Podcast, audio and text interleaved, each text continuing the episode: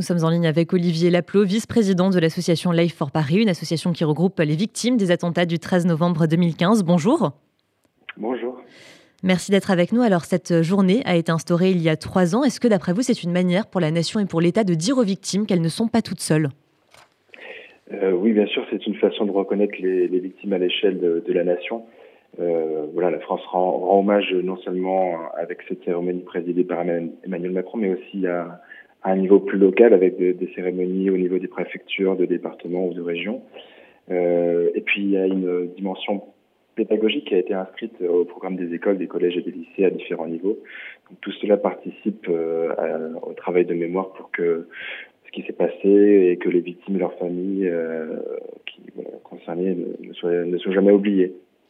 Alors que manque-t-il d'après vous actuellement dans l'approche et dans le suivi des victimes des attentats?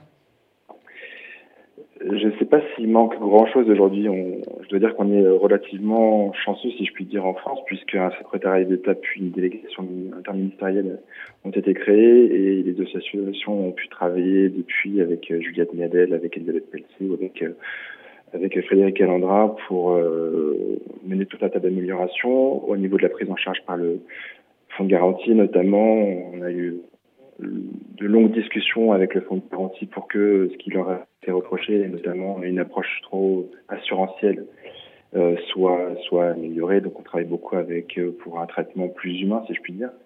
Et puis pour tout ce qui est ensuite euh, réponse médicale, réponse sécuritaire, euh, on a vu qu'il y avait que les, les fins avaient été très pris de court, notamment après le 13 novembre pour, euh, pour soigner et ensuite pour coordonner euh, et pour accueillir les familles de, victimes.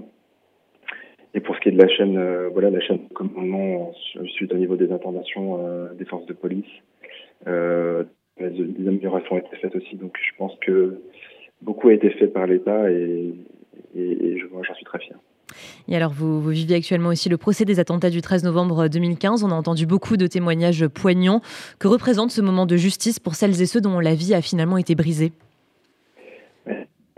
Dans un premier temps, c'est une, possibilité d'exprimer, euh, d'expliquer euh, aux juges, aux, aux, autres parties du présent, euh, à la France, mais surtout euh, devant euh, les accusés, de ce que c'est être une victime, quelles sont les conséquences de ces actes.